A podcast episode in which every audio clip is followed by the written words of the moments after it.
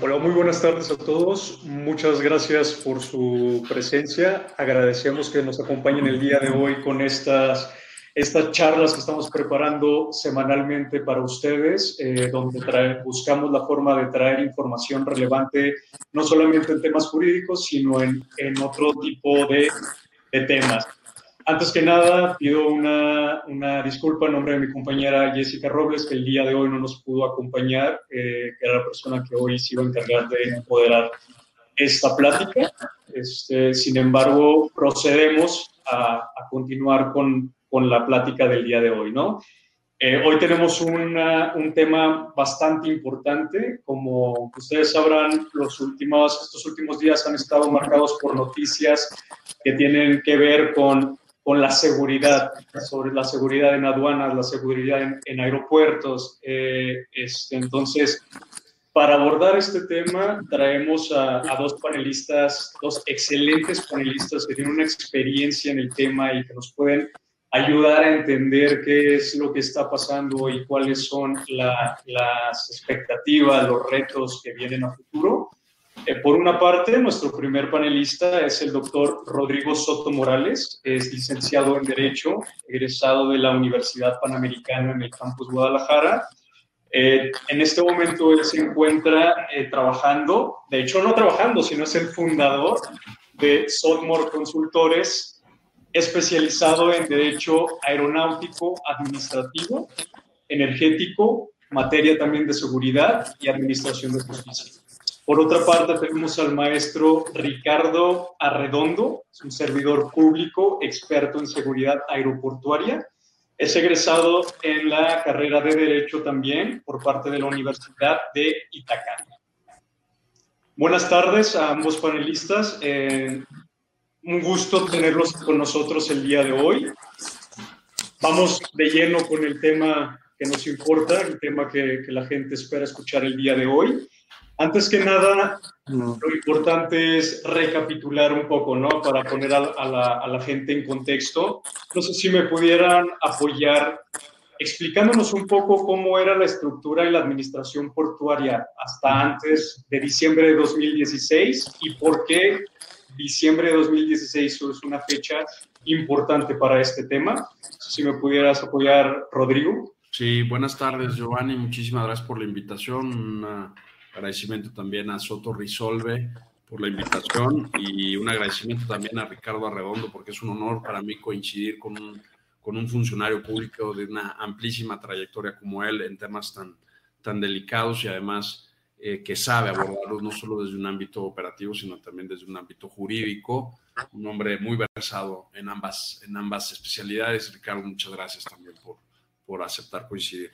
Pues mira, eh, ¿Qué pasa el 19 de diciembre de 2016? Eh, se publica en el diario oficial de la Federación eh, pues un decreto, es el lunes 19 de diciembre, en el que Peña Nieto reforma, adiciona y deroga diversas disposiciones de la Ley Orgánica de la Administración Pública Federal, de la Ley de Navegación y Comercio Marítimos y de la Ley que se podría resumir eh, de una manera muy sencilla. Si nosotros vamos, por ejemplo, al artículo 7 de, de, la ley de navegación y comercio marítimos antes de este decreto, aquí tengo un ejemplar de 2015, pues se lee lo siguiente, que la Autoridad Marítima Nacional, porque tiene, eh, va explicando pues quién es la, la Autoridad Marítima Nacional, ¿no? Entonces, eh, antes era la Secretaría de Comunicaciones y Transportes. Entonces, eh, sin embargo, a partir de, y además se dice ahí en el texto, ¿no? Es la Secretaría. Sin embargo, a raíz de esta reforma se erige como Autoridad Marítima Nacional a la Secretaría de Marina y se le utiliza para su designación el acrónimo, acrónimo CEMAR. Entonces, sí hay eh, una vuelta de la Secretaría de Marina, y yo creo que hay que decirlo así, es un regreso de la Secretaría de Marina al tema portuario. En el tema marítimo siempre ha estado ahí la Secretaría de Marina. Recordemos que en nuestro país, previo a los tiempos de la Segunda Guerra Mundial, teníamos un solo ministerio de guerra y ahí se incluía toda la, visión militar tanto de los, de los tres dominios tierra, aire, mar, y con Lázaro Cárdenas se da la reforma y la Secretaría de Marina, incluso hoy en día, no solo es el cuerpo militar que, que, solemos identificar, ¿no? lo que es la Armada de México, sino que también es el órgano técnico, político, administrativo que ejerce facultades también administrativas por Ministerio del Ejecutivo Federal, porque así también lo prevé la Ley Orgánica de la Administración Pública Federal, por ejemplo, en temas de construcción naval, por poner solo un ejemplo, en temas de dragado.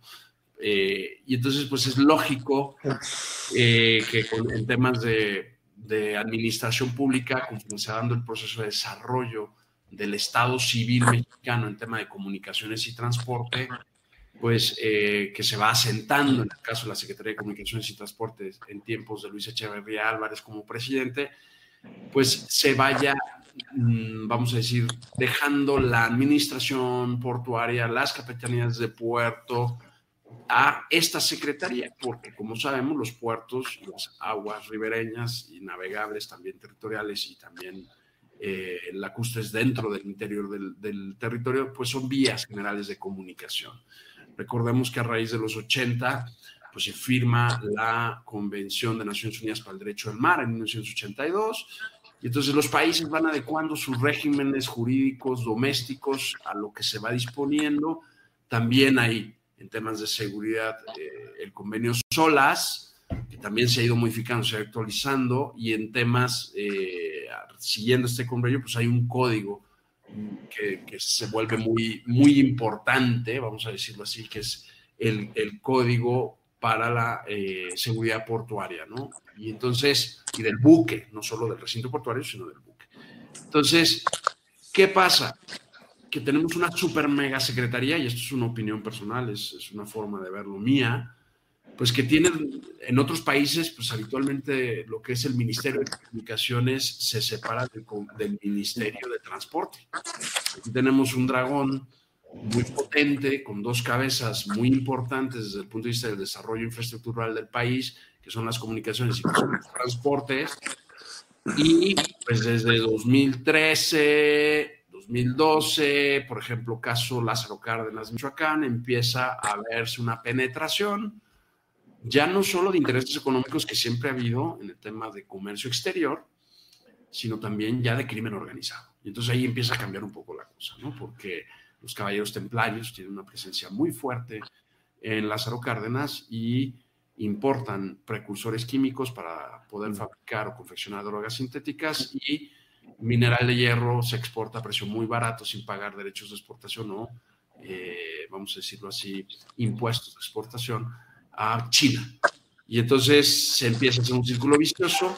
Ya desde antes había corrupción, sí, pues porque los empresarios que importan y exportan ven la manera de bajar los precios o subfacturar sus mercancías para hacer obtener mayores márgenes de utilidad. Y eso siempre ha pasado contrabando existe desde que existe el hombre en el mundo, desde que existe la navegación. Sabemos que el derecho marítimo es más antiguo a veces que el derecho casi, no me atrevería a decirlo así, pero es tan antiguo más que el derecho romano. Desde que los fenicios navegan, pues hay que ponerse de acuerdo cómo hacerlo, etcétera. Y siempre ha sido muy internacional. Entonces, a raíz de la Convención de Naciones Unidas del Derecho del Mar, se van haciendo una serie de ajustes también a esas convenciones previas, como SOLAS, como MARPOL, que exigen a México que se ponga. Entonces, en el año 2002, después del caso de las Torres Gemelas, pues el tema del código de protección de buques e instalaciones portuarias agarra mucha fuerza, porque no queremos que nos pase un ataque terrorista tampoco en los puertos, que no solo son vías generales de comunicación, sino que son también ámbitos territoriales para la soberanía, son lugares de ingreso, son frontera, tráfico de personas, de mercancías, pues es importante asegurar los procedimientos con un estándar internacional, por, este, por esto este código, eh, a nivel general. Y se tiene que ir haciendo ese ajuste. ¿Qué pasa? Pues que SST, como fenómeno que yo aprecio, a diferencia del SAT, que por ejemplo se ha, se ha actualizado mucho, se ha subido en línea, tal, SST al tener tanto el tema de comunicaciones como el tema de transporte, le cuesta actualizarse. Eh, yo no digo que no haya héroes funcionarios públicos que estén ahí dándolo todo por hacer su trabajo, pero es verdad que desde el punto de vista sectorial y estratégico es una secretaría que tiene demasiadas atribuciones, que tiene una burocracia pesada y que, por ejemplo, casos como los de la pandemia actualmente la han puesto en jaque con el tema nada más de trabajar en línea. O sea, por ejemplo, hemos visto cómo el Poder Judicial se ha movilizado más rápido y de una forma más ágil que el Poder Ejecutivo en algunas de sus dependencias para poder trabajar en línea. Lo mismo ha pasado un poquito en el tema de seguridad marítima. Y entonces cuando se empiezan a penetrar por el crimen organizado, crímenes, y ahorita tenemos pues temas como el de Manzanillo con el fentanilo, que hay un corredor logístico que llega hasta la costa este de los Estados Unidos, aunque se procesa mucho antes de cruzar la frontera, y se da la pues coincidencia, vamos a llamarlo así, de que hay esta visita a Washington y se hacen acuerdos que no son del todo públicos, el presidente da la orden que en el tema de evitar corrupción y, asegurar que ya tenía esa facultad la Secretaría de Marina, ¿eh? hay que insistirlo, ya la tenía.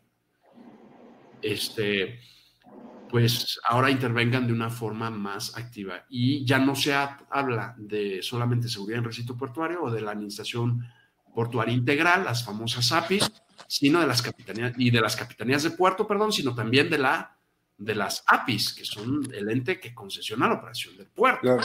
Entonces, claro, sí se está dando un movimiento donde Marina, que siempre ha tenido atribuciones, ahora ya es la indiscutible autoridad marítima internacional. Lo que yo al día de hoy no tengo claro es que si será la autoridad aduanera, porque el presidente refiere de que es el tema de aduanas lo que importa. Ya no estamos hablando de un tema portuario técnicamente hablando, sino un tema aduanal, donde la Administración General de Aduanas, que es parte del SAT, del Servicio de Administración Tributaria, que es quien supervisa las aduanas, fija las políticas y actos que deben de seguir para evitar el contrabando, para que paguen los derechos de importación, de exportación, para hacer cumplir acuerdos y convenios en materia aduanera de acuerdo a la Organización Mundial de Aduanas no se trata solo de poner un almirante o un capitán de navío al frente de una API.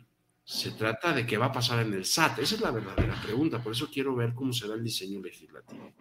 Y por último, eso termino mi primer exordio para que si tú o Ricardo quieren apuntar algo, el diseño constitucional. ¿Se da un proceso de militarización, sí o no? En el tema marino, yo creo que, o marítimo, perdón, haría mis, mis, mis reservas, pues, porque la Secretaría de Marina desde que existe ha tenido un papel principalísimo en el tema de escuelas de navegación, en el tema de todo lo que es la cultura marítima.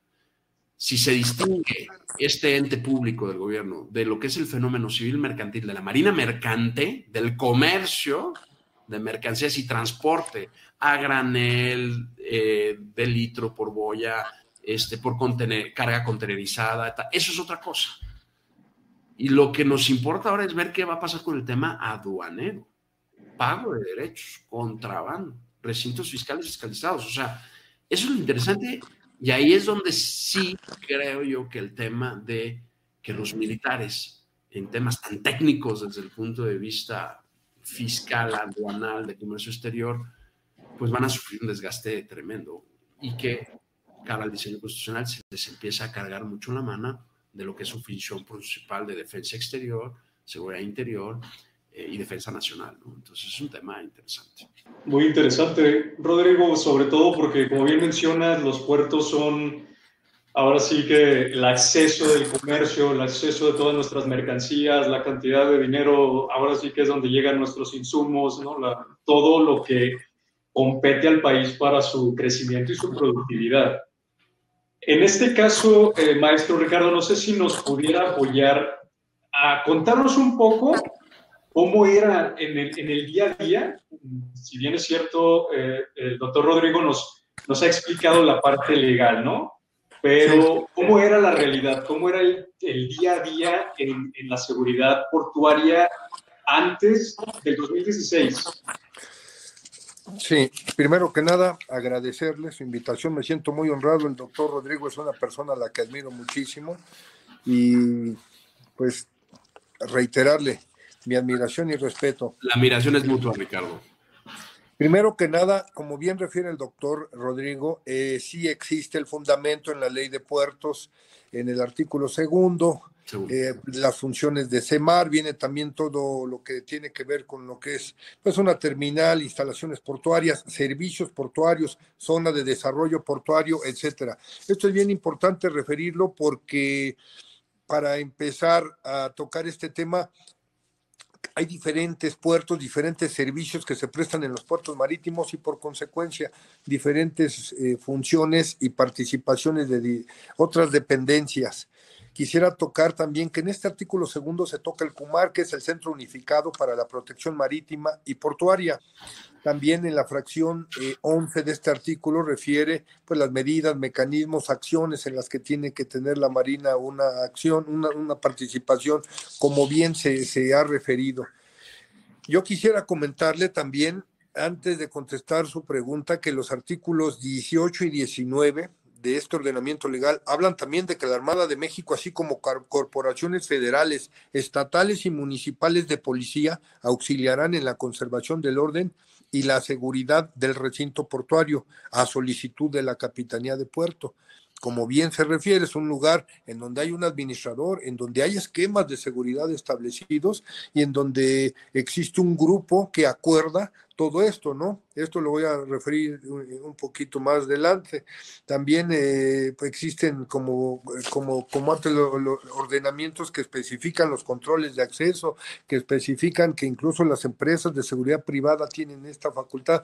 Y todo esto lo digo por las funciones que llevaba a cabo la autoridad con, eh, con, personalidad jurídica en materia de seguridad pública. Yo me voy a meter un poquito en ese tema. Cada puerto tiene pues su administración portuaria, se forma un comité de operación que está integrado por la administración portuaria, el capitán del puerto, y ahí se, se prácticamente se definían bien en base a los ordenamientos que cada autoridad eh, tenía qué le tocaba a cada quien, algo similar a lo que sucede en los aeropuertos. El policía en los aeropuertos es policía. Ok, su, principal función es la seguridad pública, pero también tiene que coadyuvar en los esquemas de seguridad APSEC, también tiene que, para efectos reales, hasta en un evento que se pudiera eh, clasificar en su momento como de seguridad nacional, para efectos reales en lo que llegan los, las Fuerzas Armadas, el primer hombre armado que representa al Estado es un policía y quizás si habláramos de un aeropuerto de Manzanillo, de Culiacán, en donde tardan, eh, no sé, eh, por citar solo poner un ejemplo, el primero que tendría que tomar parte activa sería el policía. ¿A qué voy con esto? En los puertos pasa algo similar a los esquemas que ya hay establecidos. ¿Cómo era la operación antes? Bueno, primero que nada tenemos que referir que hubo, hubo una generación de policía eh, de la extinta policía de caminos que fue de caminos y puertos. Eso fue algo así como una policía, eh, si no especializada, con tareas ya principales en los puertos, tanto aéreos como marítimos. Recordemos que la extinta policía de caminos se desempeñaba en, vías generales de comunicación, algunas de ellas instalaciones estratégicas, como podrían encuadrar algunos de estos eh, que referimos fue la generación 44 o 43, si no me falla el bagaje eh, policial, y tuvieron su formación a principios de los, a principios de los años 90. ¿Cuál era la función? Bueno, tenemos que, teníamos que tener una coordinación con el administrador, Teníamos que respetar las funciones de cada, si el señor de la caseta decía es necesario en base al artículo 18 y 19 inspeccionar el, eh, el vehículo, carro, radiopatrulla, teníamos que acceder, teníamos que respetar las funciones de otras autoridades. Hay que recordar que los puertos marítimos son prácticamente quien tiene la voz cantante o quien la tenía por las funciones que por ministerio de ley tienen encomendadas era la aduana. Ellos no solicitaban apoyo cuando había un accidente, ellos no solicitaban apoyo quizás para escoltar algún eh, carga que se considerara de alto riesgo o peligrosa, etcétera, etcétera. Y también cuando había algún decomiso de narcótico, era a petición de ellos. Y esto va muy, o, en colaboración. Y voy a tocar un tema interesante. Vamos a hablar de cómo está el sistema penal actualmente en nuestro país yo considero que se tiene que trabajar eh, mm, bastante en, en definir funciones y responsabilidades de la autoridad que vaya a fungir como primer respondiente y que preste su servicio en un puerto. ¿Hasta dónde puedo incursionar? ¿Hasta dónde no? ¿Quién va a ser mi denunciante? ¿O quién va a ser mi testigo? La cadena de custodia, estamos en un recinto fiscal o fiscalizado, y si el buque es internacional y no ha bajado el contenedor, vamos a suponer, para tomar como ejemplo un contenedor, estamos hablando de puertos marítimos, eh, que, que prestan el servicio de carga. Entonces, todo esto tiene que quedar bien definido. Recordemos que una cosa es el antes y el después de nuestro sistema penal. Y más delicado aún es todo esto si hay personas detenidas, si hay que tocar base por la naturaleza del evento antes con la Secretaría de Relaciones Exteriores, el tiempo. Entonces, eh, eh, para terminar mi participación, considero que se tiene que trabajar muchísimo en los esquemas, analizar, y para poder llevar a cabo ese análisis se necesita información concreta, porque en materia de seguridad pública eh, sabemos, como bien lo dice el doctor Rodrigo Soto, que hay eh, eh, organizaciones criminales con unas muy grandes estructuras y finalmente lo que están cometiendo son diferentes modalidades de traficar y traficar puede ser narcótico de cualquier tipo, puede ser eh, mercancías que entren ilícitamente al país y todo esto conlleva una logística que aprovechan ellos cuando ven espacios o vacíos jurídicos o incluso en las funciones de las autoridades. Todo eso influye hasta en un mando policial para la toma de decisiones. Es cuanto puedo aportar en este rubro. Muchas gracias. Entonces estamos hablando de, de, que todos estos efectos de la entrada del narcotráfico, de la necesidad de adecuarse a, a, los ordenamientos internacionales, están saturando las funciones de, de nuestros cuerpos, de nuestros cuerpos de seguridad pública. Rodrigo. Ricardo, por favor. Más que eso, yo, eh, yo creo que eh, es necesario. Mi enfoque va más a que hay que trabajar a brazo partido para generar procedimientos de actuación especiales para quien vaya a ser la autoridad que preste la función de seguridad pública en el puerto, dárselos. No nada más decir, bueno, a partir de ahora está la autoridad, porque la problemática sigue. Y sea cual sea la autoridad que vayas llevar a cabo las funciones. Hablo en materia de seguridad pública, obligadamente necesitamos fortalecerla con funciones, con, perdón, con procedimientos que especifiquen qué y cómo lo tienen que hacer para darle certeza jurídica a su actuar. Recordemos que en el proceso penal vamos a citar solamente algo. La primera audiencia es de control de detención, o sea, versa sobre, solamente si fue correcta la manera en como, yo hablo en el caso de que se dé también que haya personas eh, aseguradas, por ejemplo, con mercancías, hablando de puertos. Entonces, todo esto, sí, si no se tienen los procedimientos, el documento que te diga qué, pero el cómo, sí se pasa a debilitar muchísimo la función de la autoridad en materia de seguridad pública eh, por los ordenamientos legales, por la gran evolución y para bien de los derechos humanos y sus garantías, pero de la misma forma tienen que crecer los, los reglamentos, los lineamientos policiales, o de la autoridad que vaya a prestar su servicio. Acotando, tiene que haber una policía especializada con procedimientos especiales para este tipo de instalaciones. Es correcto. Es correcto, sobre todo hablando de que es un tema donde se, presenta, se presta mucho para violaciones de derechos humanos, como, como bien menciona, y lo importante es delimitar, ¿no? Es delimitar bien las funciones. En este caso, Rodrigo, me gustaría hacerte una pregunta, eh, ya yéndonos un poco a la práctica, ¿qué tanto afecta estas nuevas disposiciones a las empresas, al, comerciante, a los, a los exportadores? Eh, ¿Cuál es la afectación que tienen ellos con todas estas nuevas medidas? Mira, en el caso de Semar, yo distinguiría Semar de Sedena. En el caso de Semar, no veo, incluso los mismos transportistas o empresarios ya se empiezan a manifestar en ese sentido en ciertos foros, no ven que vaya a ser un problema eh, real en cuanto a que se entorpezcan los procedimientos logísticos y lo que hay que esperar es, yo no preveo, a lo mejor me equivoco, porque no ha salido todavía con relación a, las órdenes que se dio el presidente en julio del 2020, no ha salido todavía publicado algún diseño legislativo, algún decreto que especifique algún reglamento del tema. Si no van a sustituir a la Administración General de Aduanas del Servicio de la Administración Tributaria, no creo que se se, entorpezca demasiado en el tema portuario, porque Marina está preparadísima para eso, lo ha hecho siempre. Desde el decreto de 2016, pues es autoridad marítima nacional, en 2017 tiene las capitanías de puerto. Entonces, en ese sentido, creo que, que, como dice Ricardo, lo que hay que hacer es prever bien el diseño. El caso de SEDEN es distinto, es un cuerpo mucho más diverso, mucho más grande, mucho más amplio, que ponerlo a administrar aduanas de aeropuertos y aduanas terrestres habría que ver, ¿no? Porque la Secretaría de Marina siempre ha tenido ese perfil también técnico, administrativo, burocrático y aparte una armada como cuerpo militar. La Secretaría de Sedena no.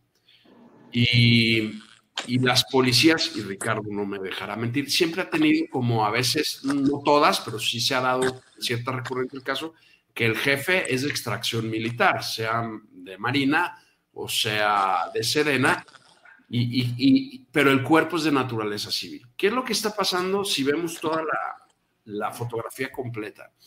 Que tenemos una Guardia Nacional que no acaba de madurar, que no se le deja madurar porque también ya las tareas que debería abordar en tema de seguridad pública, pues se sigue viendo muy subsidiada por las Fuerzas Armadas. Y para muestra, pues el acuerdo del 11 de mayo de este año, donde se instrumentaliza a través del Ejecutivo lo que ya se había previsto en el quinto transitorio de marzo de 2019 en la modificación de la Guardia Nacional. En la ley de la Guardia Nacional y en la modificación a la Constitución, donde se modifica también el artículo 21, entre otros. Y eh, entonces, ¿Qué pasa? Ahora también aduanas, ¿qué pasa con la policía fiscal? Pues que ya no, no, no, no, o los oficiales de cumplimiento de comercio exterior, que era gente muy preparada para el tema. Entonces, ahora se van a tener, como decía Ricardo, que hacer cuerpos especiales para atender las funciones especiales. Y eso a la larga trae un desgaste. ¿Y qué deberá? Pues una falta de estructura, una falta de capacidades eh, de recursos humanos y materiales y una debilidad institucional muy fuerte de lo que se conoce como el Estado civil mexicano. Nosotros tenemos 49 aduanas en el país, 17 marítimas, 19 fronteras, 11 aeropuertos e interiores, Nuevo Laredo, que es la, la aduana más grande de América Latina, y luego tenemos Manzanillo, que es el puerto más grande de México, donde se reciben aproximadamente 3.6 millones de contenedores al año. Uy, suena mucho. Bueno, si tú vas a Singapur, si tú vas a Amberes, si tú vas a los puertos del Golfo Pérsico, si tú vas a otros puertos como Long Beach, o sea, esas cantidades son irrisorias. O sea, lo que hay realmente cara al comercio internacional, el comercio exterior, es un subdesarrollo también de instalaciones portuarias mercantes. Y eso es lo que se tiene que dar ya en México por porque tenemos salida al Atlántico, salida al Golfo, al Caribe y también salida al Pacífico bastante amplia. Entonces, creo que México a raíz de la era neoliberal que se abre al comercio exterior, que se abre al libre comercio, pues eh, no sigue ese mismo ritmo en el tema de infraestructura portuaria. Y es un poco lo que llamaba yo el anquilosamiento de, la Secretaría de Comunicaciones y Transportes, perdón, que, también pasa en la aviación. Yo lo vivo todos los días. En la aviación es, es, es, un nivel de retraso eh, en cuanto a infraestructura técnica, en cuanto a capacitación, eh, en cuanto a aprobación. Y, como un ejemplo, pues es el tema de trabajar en línea, muchas cosas que, que se podrían, ¿no? Y entonces, ¿qué tenemos? Una Guardia Nacional que se crea con un ADN militar y que tendría que ser un cuerpo civil que se encargue de la seguridad pública, pero vemos que pues ya también aduanas. Entonces, mi temor, que ya lo he expresado en otros foros, es que lo próximo es modificar la normativa aeronáutica nacional y que también la administre pues la Fuerza Aérea Mexicana, que es un cuerpo militar, que es el Ejército del Aire. Entonces, esa militarización que pues que se da en la práctica, no quiere decir que se dé la gestión necesariamente, pero pues sí se está dando.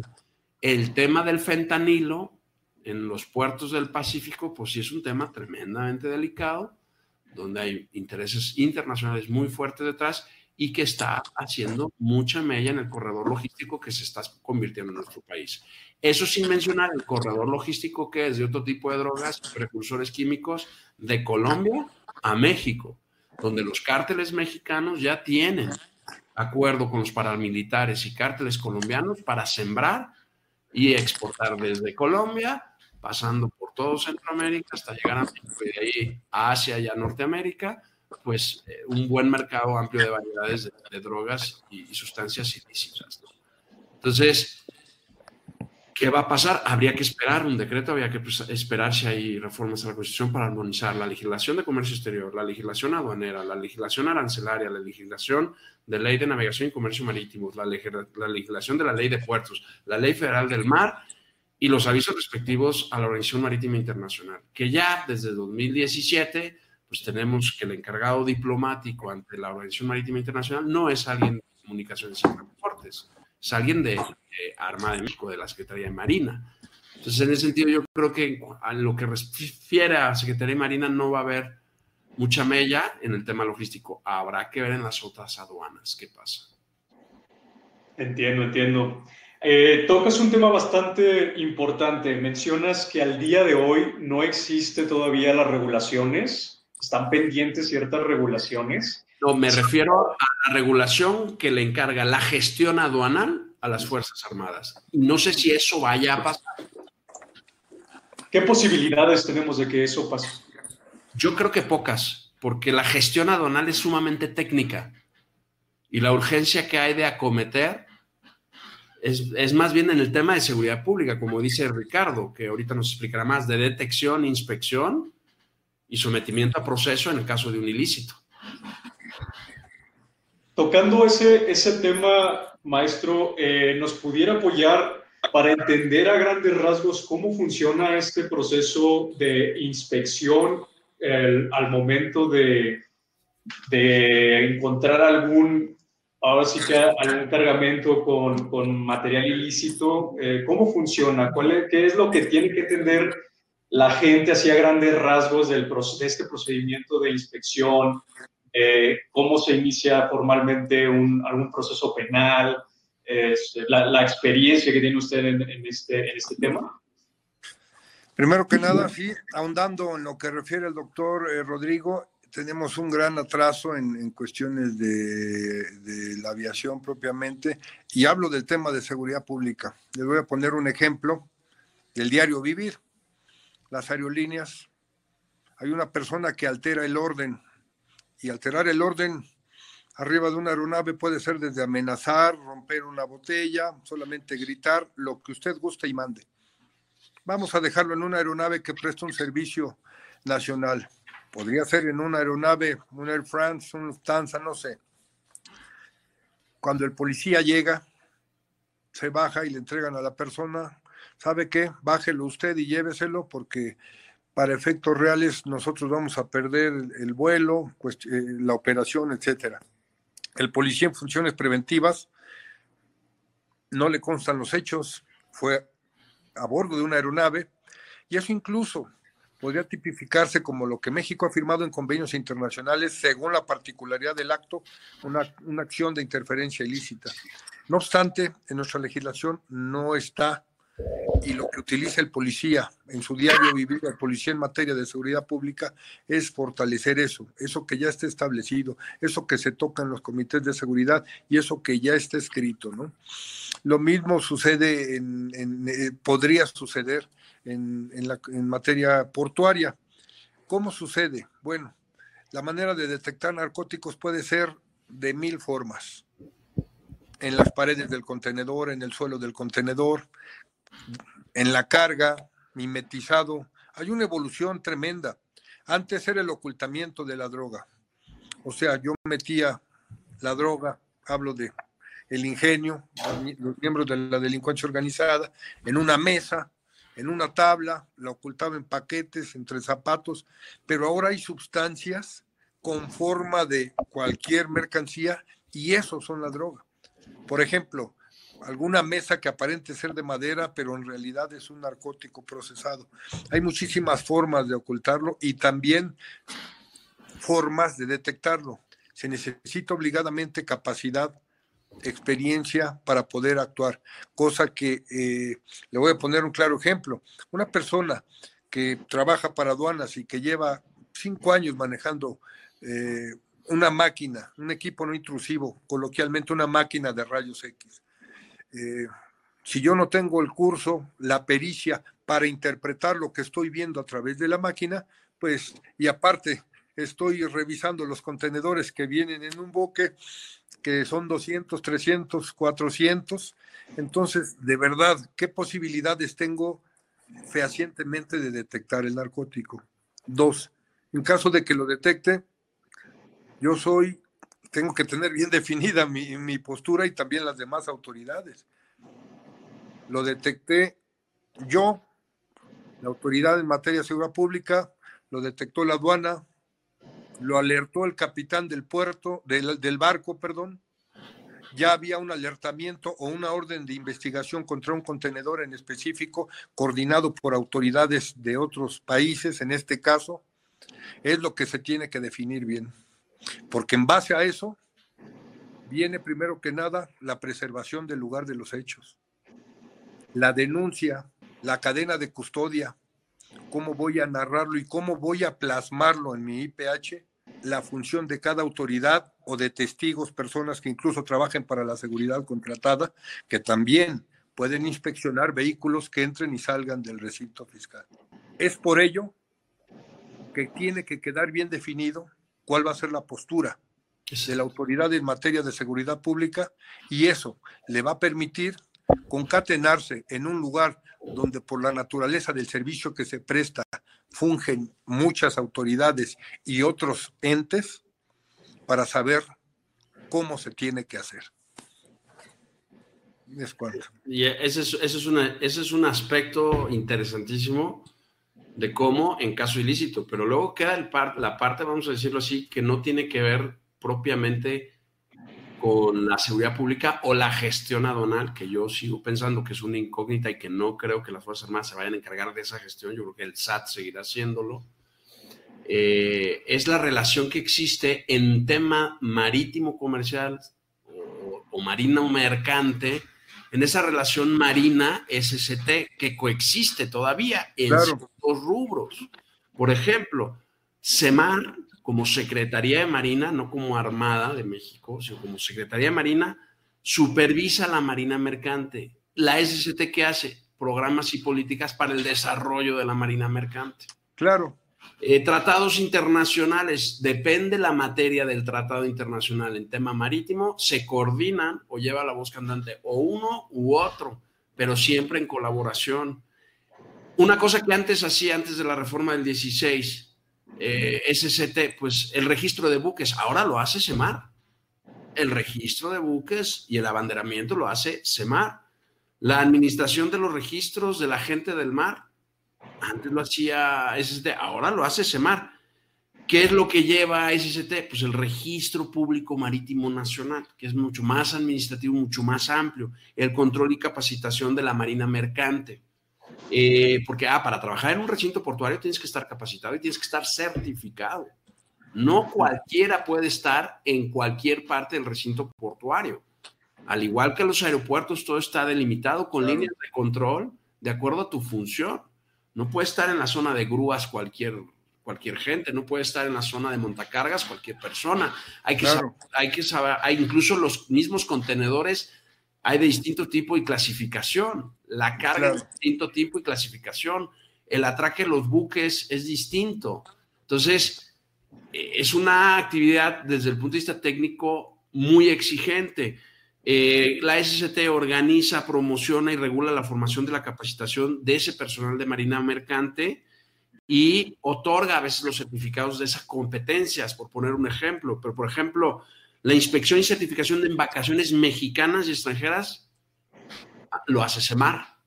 Entonces se ha ido como dando una especie de, vamos repartiéndonos el pastel, el control de tráfico marítimo lo hace SEMAR. Los servicios de control a la navegación, que es una figura de nueva creación, en los recintos portuarios y zonas de fondeo lo hace SST. Nosotros en aviación tenemos, tenemos el, ¿cómo se dice? El, el símil que son los servicios de tráfico aéreo que es el CNEAM. Entonces, así se, va, se van a autorizaciones de arribos y despachos de las embarcaciones y artefactos navales, lo hace SEMAR. La prestación de servicios de vías generales de comunicación por agua, lo hace SCT. El otorgamiento de permisos para la prestación de servicios de transporte marítimo de pasajeros y de turismo náutico con embarcaciones menores, lo otorga SEMAR.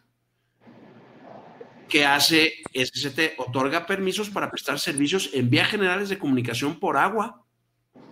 Entonces, hay cierta ambigüedad que a veces sí se podría prestar a la confusión, pero está perfectamente establecido en la ley y sus respectivos reglamentos. El cumplimiento de tratados internacionales, la legislación nacional, los reglamentos, las normas oficiales mexicanas en materia de seguridad y protección marítima y portuaria, salvaguarda de la vida humana en la mar y prevención y contaminación marina por embarcaciones es competencia de la CEMAR. Eso es solas, ¿no? El, gran, convenio que, rige esto a nivel internacional. La imposición de sanciones por infracciones previstas eh, para nombrar y remover capitanes de puerto lo hace SEMAR ahora. Ahora, toda actividad productiva y de negocios generadora de recursos económicos a través de la Oficina de Servicios de la Marina Mercante, eso se tramita y hay que ver en qué caso, según las circulares obligatorias, las normas oficiales o los reglamentos pertinentes, eso lo hace CCT. Entonces, eh, ¿Quién nombra y destituye a los capitanes de puerto? SEMAR, porque es Autoridad Marítima Nacional y porque las capitanes de puerto desde 2017 las tiene eh, SEMAR. Entonces es, muy interesante, ¿no? La seguridad y la protección marítima y portuaria en teoría es colaborativa entre las dos. Por eso cuando dice el tema de aduanas marítimas, aeroportuarias o aéreas y terrestres va a los militares, pues yo quiero ver si la gestión técnica aduanal, arancelaria, este, de exportación importación, también la van a agarrar las Fuerzas Armadas. Estoy esperando a ver cómo aterrizan esto. No creo que lo aterricen por ahí. Yo creo que va más por el lado de, como explicó magistralmente Ricardo, inspección, detección y procesamiento de ilícitos. Hablando, doctor, eh, de esa especialización es muy, muy importante. Yo creo que dijo la palabra clave. Vamos a hablar de los aeropuertos. Un policía tiene que saber especialista en aeropuertos, cuestiones tan sencillas como qué es la OASI, que es una zona, que es una zona pública, una zona controlada, una zona eh, restringida y una zona estéril. Esos nombres refieren los manuales en materia de seguridad de la aviación. Tiene que conocer lo más esencial de lo que es APSEC, tiene que conocer específicamente cómo transitar en la zona operacional o lo que muchos conocemos como la plataforma, o, decirlo más coloquialmente, en donde los aviones llevan a cabo todas las maniobras para, eh, bueno, aterrizar en la pista, pero las calles de rodaje. Vamos a tocar un puerto marítimo. ¿Qué pasa si el policía no sabe, a lo mejor hasta describir un contenedor, es de 20 pies, es de 40 pies, no sabe cuál es el número de serie, cuál es el número internacional que se le asigna, cuál es el número de, de, la, el prestador de servicios, el dueño de los contenedores, vamos a decirlo así de forma muy fácil, que no sepa referir hasta el muelle donde, donde se atracó, que no sepa quizás hasta plasmar en su IPH, es el informe con el que se inicia todo. Eh, eh, que, omita detalles como ubicar en tiempo, lugar y espacio. Todo eso es bien importante, por eso se necesita tanto en, en puertos como en aeropuertos policía especializada. Esa información, si él sabe cosas tan esenciales como ver cuántos tipos de candados hay, qué número de candado tenía el contenedor, eso se aporta. Eso puede ser en su momento significativo para decidir o no. Ya me metí yo al tema de la seguridad pública, digo, no, eh, tocando el tema de la profesionalización, qué importante es. Imagínese usted si una persona que nunca ha tenido o nunca ha firmado una puesta a disposición, de repente eh, lo nombran responsable o con funciones en un lugar y se encuentra con un evento de estos. Eso es lo delicado. Eh, por eso mi insistencia en la importancia hasta para que el policía se ubique en tiempo, lugar y espacio, haga una, narrativa, haga una narrativa. Ya después vendrá quizás el ser más, eh, tener más pericia y ser un excelente detector de, de cuestiones ilícitas o no. Lo esencial es profesionalizarlos, especializarlos, como sucede en, otro, en otros países. El doctor Rodrigo no me dejará mentir, hay ramas de la policía en otros países donde su carrera y su desempeño es especializado para aeropuertos. Y lo mismo tendría que suceder con los puertos. Incluso si son personas de las Fuerzas Armadas, primero que nada sensibilizarlos en lo que es la seguridad pública, porque cambiarían las funciones completamente a lo que dice la legislación en materia de, puertos, eh, lo que refiere actualmente.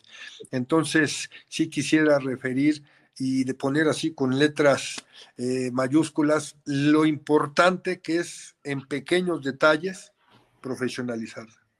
Él sabría hasta con qué autoridad recurrir, qué solicitar en los comités de operaciones en base a las necesidades que tiene y solamente así, con capacidad, se fortalecería el sistema de seguridad portuario, sería un engranaje, pero necesita conocer la persona, el medio en donde se desenvuelve, el lugar en donde está prestando su servicio. Una cosa es patrullar en carreteras 20 o 30 años, pero si de ahí me mandan a un aeropuerto, pues la verdad no van a conocer mucho. Y si de ahí me mandan otro año a un puerto, entonces eso es lo, es lo que yo quería enfatizar y la importancia de especializarse eh, en el área tan importante como son puertos en este caso. Excelente, maestro. En este, bien, como, como bien menciona el, el maestro Ricardo, aquí, ¿cuáles son las consecuencias de, tener personal, personal no capacitado en esta, ejerciendo estas funciones. Me refiero en el aspecto legal, ¿qué puede salir mal? ¿Qué, qué puede, qué errores puede hacer este personal que trasciendan a la legalidad de, de, de las actuaciones, pues, de las actuaciones de, de, estas, de estas dependencias? Pues yo, yo, yo haciendo honor a lo que ya dijo Ricardo, creo que lo primero es la no detección de un posible ilícito. A ver, un buque puede traer 1.500 contenedores. Y basta con que de esos 1.500 contenedores vengan dos bastante bien escondidos en las paredes o en el suelo del contenedor, cargamentos de cocaína, y es mucho dinero. Mucho dinero.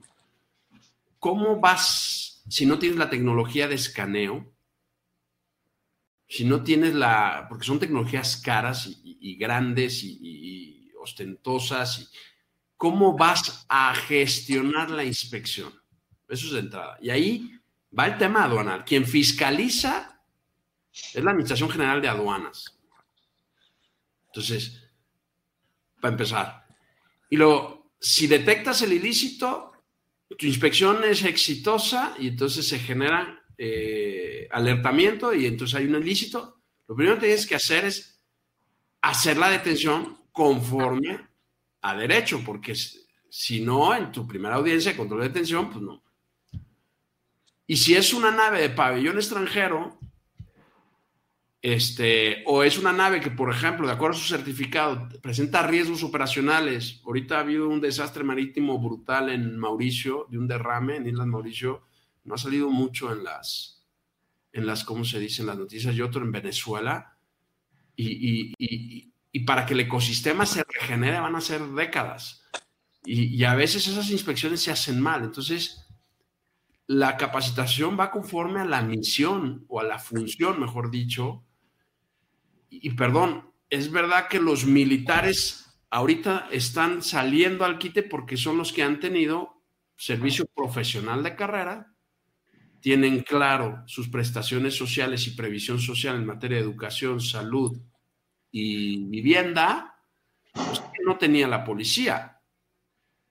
Se truncó la vida de una policía federal que estaba en pleno proceso de maduración, no se le dejó madurar y que tenía un cuerpo policial con cuerpos especiales y con unidades especializadas de investigación, porque la ahora también, pues, con el nuevo proceso y con la reforma constitucional, sabemos que el artículo 21 dice que también la policía investiga, las policías, desde una municipal. Por eso hace este instrumento que Ricardo domina tanto, que es el, informe policial homologado, el IPH.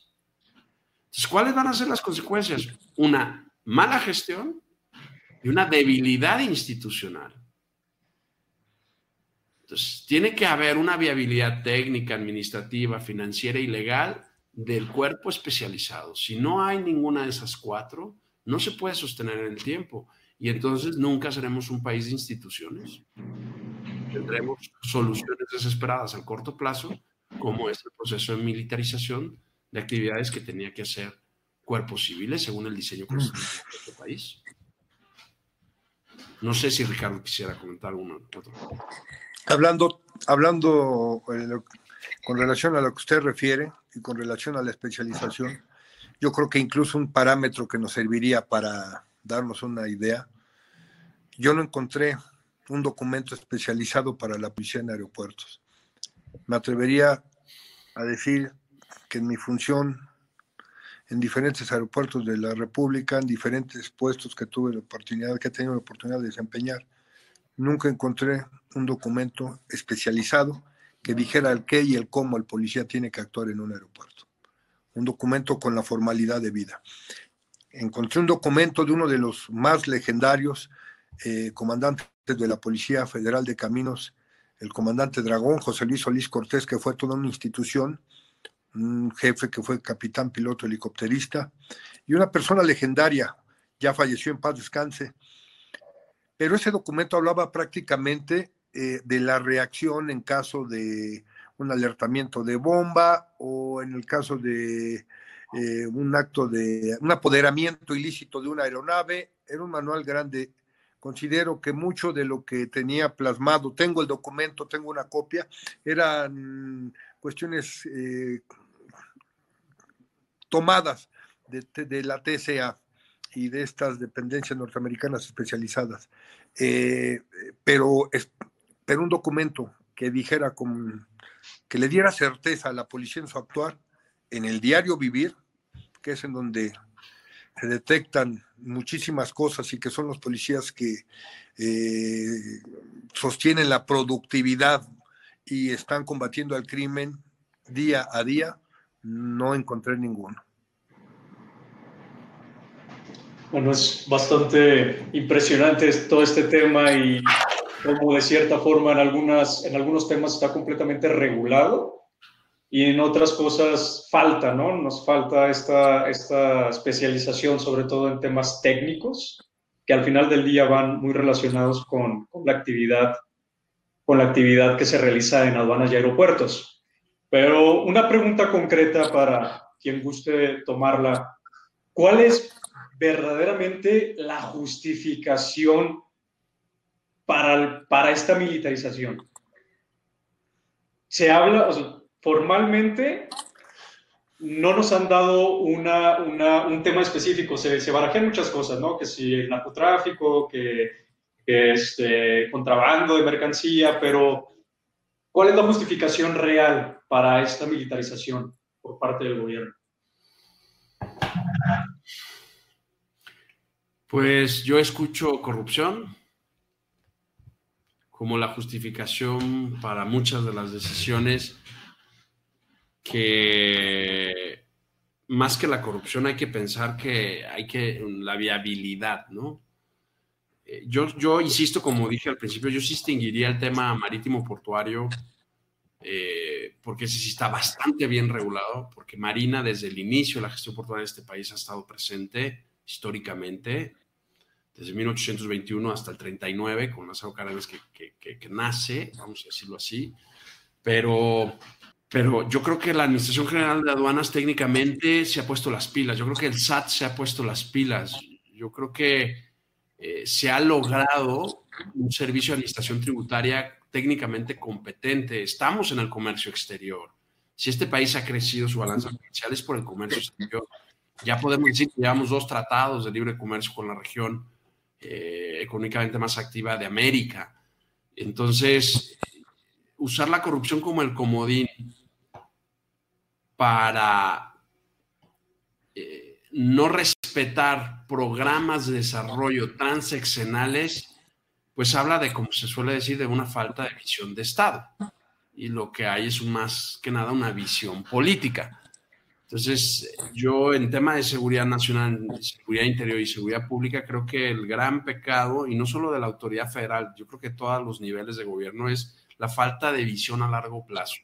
El tema de la seguridad en general, en sus tres modelos, nacional, interior y pública, son carreras a largo plazo y requieren necesariamente, en mi opinión, Ricardo podrá corregirme porque tiene más experiencia de campo que yo en esto, eh, falta servicio civil de carrera, profesionalización, despolitización, tanto del tema técnico, administrativo, financiero y legal de esos cuerpos civiles de carrera, o sea, que se aseguren los presupuestos y la gestión presupuestaria para adquirir equipo, la capacitación, la formación del personal. Y luego, previsión social.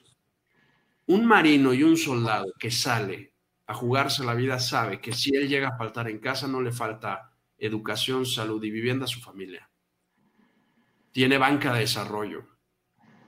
Tiene Instituto de Seguridad Social de las Fuerzas Armadas. Eh, eso no tienen las policías. No lo tienen las policías municipales. No lo tienen las policías estatales. No lo tienen las policías federales. Yo creo que eso es, es por eso que ser policía, vamos a decirlo así, es mal negocio entonces, eh, ese, es un tema en cuanto a la seguridad. Eh, habría que esperar, yo por eso no quiero hablar de temas aduanales, porque el despacho aduanal es muy complicado. la fiscalización, la recaudación es muy complicada técnicamente hablando, y no hemos visto si en eso va a cambiar la cosa. Aunque se dijo, Fuerzas Armadas a la aduana, yo no he visto todavía un, un documento que tenga validez legal que me permita analizarlo y criticarlo. Por eso no he entrado. es, no sé, Ricardo. Muchas gracias, doctor. Y yo también considero que se necesita fortalecer las estructuras. Considero también que por Ministerio de Ley eh, son diferentes las funciones de un policía a de un miembro de las Fuerzas Armadas. Es posible y es muy benéfico la colaboración conjunta, pero siempre dejando en claro cuáles son las funciones de cada quien. Y efectivamente también considero que la policía no tiene las mismas prestaciones y garantías que las Fuerzas Armadas. También puedo decirle por experiencia propia que hay excelentes policías que han hecho excelentes aseguramientos y bueno, esperemos que esto mejore y tome un matiz eh, en beneficio de la policía, porque la misma palabra de la policía, su etimología, tiene que ver mucho con la sociedad. El policía tiene otro, otra forma de ver las cosas un tanto diferente que el miembro de las Fuerzas Armadas. Para el policía es el contacto directo y el elemento de las Fuerzas Armadas es diferente. Considero que la materia de seguridad, hablando en materia de seguridad, la pública y la nacional, el formato es diferente y ahí, y ahí radican, de ahí viene la, la experiencia, la capacidad de observación.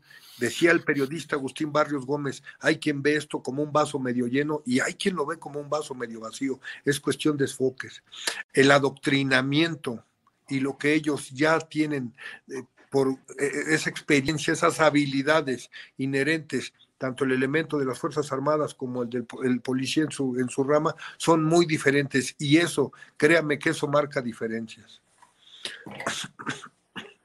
Claro, se entiende. Entonces, estamos hablando de, de la trascendencia que tiene esta diferencia entre un policía, entre, entre la Marina y, y eso me lleva a hacer la, una última pregunta antes de darle oportunidad aquí eh, a unas personas que nos han dejado algunos comentarios.